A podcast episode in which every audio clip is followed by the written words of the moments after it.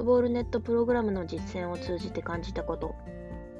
皆さんこんにちは。久しぶりにコラム書かせていただきます。SCP ジャパンの井上です。実は私たち10月よりバルサ財団と共同でバルサ財団が開発をしたフットボールネットという運動遊びのプログラムを実施させていただいております。なんとも面白いこのプログラム。スポーツをただやるのではなく運動遊びを通して価値観例えばチームワーク、リスペクト、努力、野心、謙虚さなどなどをみんなで考える、そんな時間になっています。運動遊びを通じて価値観を考える。よくわからないですよね。よくわからないから参加者を集めるのが大変なんですが、参加してみればわかります。このプログラム面白いです。私たちはこのプログラムを実践しているので、もちろんプログラムの悪いところよりも良いところを書いてしまいがちかもしれません。が、実際にやってみてもう一度言います。このプログラム面白いです。無料のプログラムなので利益目的の宣伝ではありません。これは本当にお世辞抜きにして日本版マニ車のような感じになっています。例えがかなりマニアックですね。ブータンが大好きな私は何かと物事をブータンのことと置き換えてしまう癖があります。お許しください。ここでまずマニ車の説明。この写真がマニ車です。この下の写真もマニ車、左側に並んでいるやつが、えマニ車になります。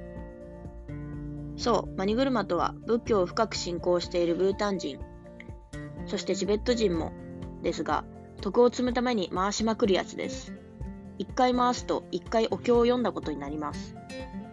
チョルテンという仏塔もあり、これは回すのではなく、周りをぐるぐる回ります。とにかく回したり、自らが回ったり、体を使うことでも信仰を深めるブータンの人々。このマニ車のあるところには多くの人が毎日入れ替わりで訪れて、毎日来る人もいるし、そこに住んでるのかってぐらいずっといる人もいます。朝からぐるぐる、昼からぐるぐる、夜はイルミネーションを見ながらぐるぐるします。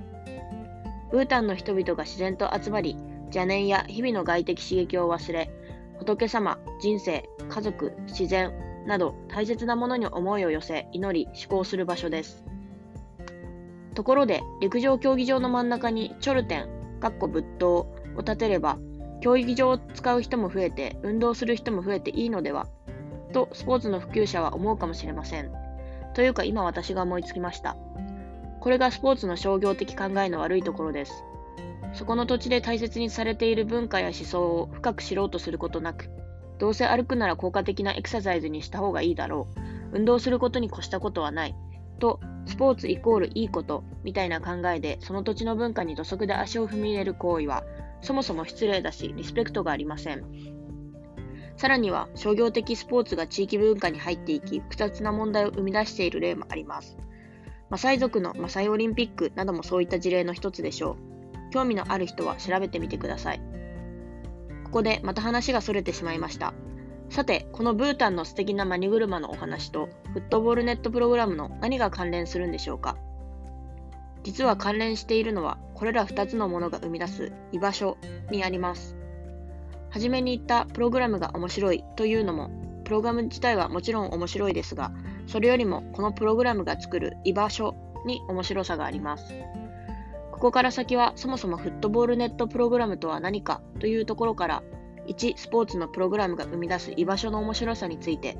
もし興味関心のある方がいらっしゃればオンラインでざっくばらんにお話ができるゆるっとした回を持ちたいなと思っております。年末あたりで開催予定。もちろん無料です。そんなオンラインイベントに興味のある方いましたら好きやコメントをください。そしてまだまだ小さな団体ですが、この度12月に石川県金沢市でも3つの異なるプログラムを実施させていただく運びとなりました。フットボールネットプログラムも含まれています。開催に向けて多大なるご協力をいただいております関係者の皆様に心より感謝申し上げます。SCP ジャパンは今年の2月に立ち上げてから初めての年越しです。12月まで仲間と元気に駆け抜けたいと思います。引き続きどうぞよろしくお願いいたします。